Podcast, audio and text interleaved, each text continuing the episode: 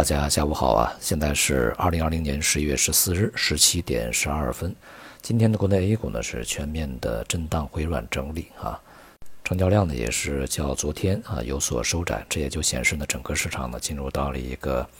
延续昨天啊所展开的相对这个平稳的一个调整状态。而且从这两个交易日来看呢，个股的表现呢要。这个远逊于指数啊，那么今天领跌的呢，一个是像半导体啊、电子啊啊这些科技板块，那么另外呢，就像这个生猪养殖啊，还有这个券商的表现也都是非常的不佳。那么因此呢，对于啊节后啊这个板块的上涨，我们要区分它是一个超跌反弹啊，还是一个本身的这个板块和行业它具备着一个上涨的潜能啊。那么相比较而言呢，这些这个是属于反弹的范畴啊。而今天呢，这个表现比较优异的呃，一个是像纺织服装，那么还有就是清洁能源啊，这里面的像风能啊、充电桩都不错啊。那么这两个板块呢，也是我们在近段时间重点推荐的两个板块。他们的走好呢，应该说啊，还是具有一定的潜力，并且它背后啊有强大的基本面来支持的。那么另外呢，就是文化教育里面的一些龙头股啊，表现也是相当优异。那么文化教育这种板块呢，也是呃我们所说的长期要重点配置的逆周期板块里面的比较重要的啊一个行业。而近一段时间呢，尤其是节后啊，在这个大幅的反弹过程中，以及这两天顺周期板块啊，像这个金融啊、地产的资源类，表现是非常一般的啊，甚至是略微疲软。至少到目前为止啊，顺周期板块呢，它的这个表现并没有像市场预期的那样火起来啊。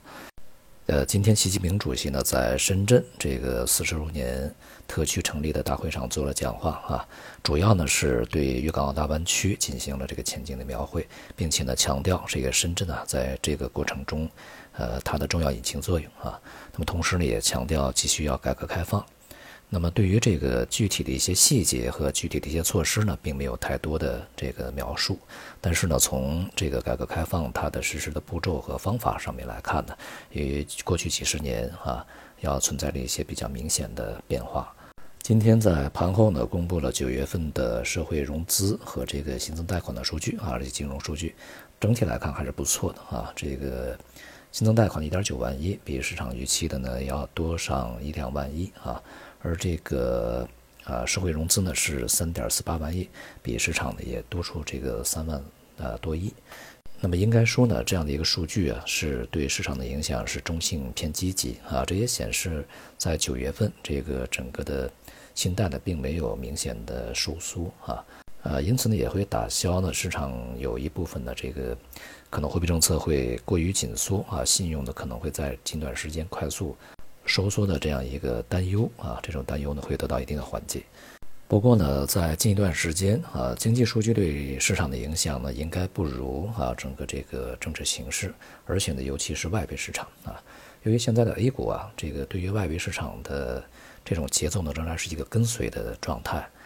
相关性啊仍然是非常高的啊，所以说我们对于外围市场呢仍然是要这个继续的加以特别的关注啊。那么昨天呢，这个欧美市场都是下跌的啊，在今天的亚洲股市也是普遍的比较软啊，即使上涨呢也是这个相对幅度啊比较温和一些。这就是我们在昨天所说的，市场会在一个确定性交易的状态下啊，充分的进入价格以后呢，进入到不确定交易状态。几个因素呢仍然是。这个进展不是顺利的啊。第一个就是这个美国的啊第二轮刺激方案，目前看来呢仍然是难产啊。两个政党的这个争吵啊还是纠缠不清的啊。即便是特朗普非常着急，但是看起来呢也没有什么太大用处。加上呢市场对于大选的前景啊以及大选以后结果呀可能会。呃，导致这个，比如说共和党不认账啊，不接受，这么一个局面，都还是有很大的担忧啊。所以说，这个这种情绪呢，啊，让市场，呃，积极性是受到这个压抑的啊。那么也就回归一个相对保守的这么一个交易状态里面去。而欧洲呢，这个英国退欧的问题仍然是，呃，双方啊，这个态度都比较强硬。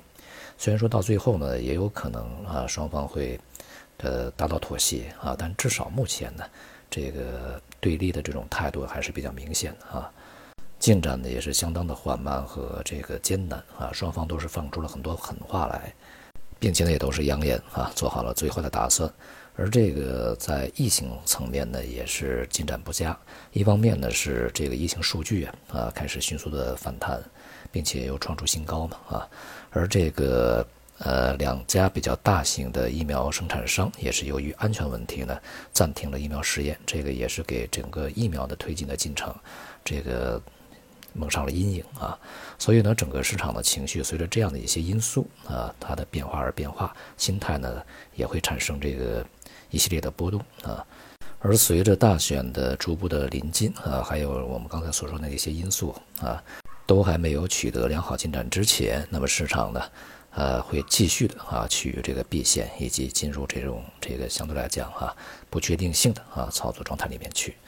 也就意味着呢，在近一段时间的市场啊，恐怕会这个重新回到啊震荡偏软的这个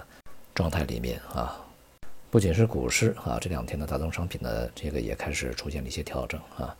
而能化品种以及软商品啊，在近段时间的表现一直是比较坚挺啊。这种状态呢，预计还会继续持续。而像黄金、白银，它们继续表现出了风险资产的特征啊。随着股市的下跌而下跌，随着美元的上涨而下跌啊。美元的上涨呢，也显示整个市场的避险情绪开始升温。至于国债收益率的下跌呢，是这个同步进行的。也就显示呢，人们在处理风险资产而去买入这个债券避险啊，从而也会推高这个美元的汇率。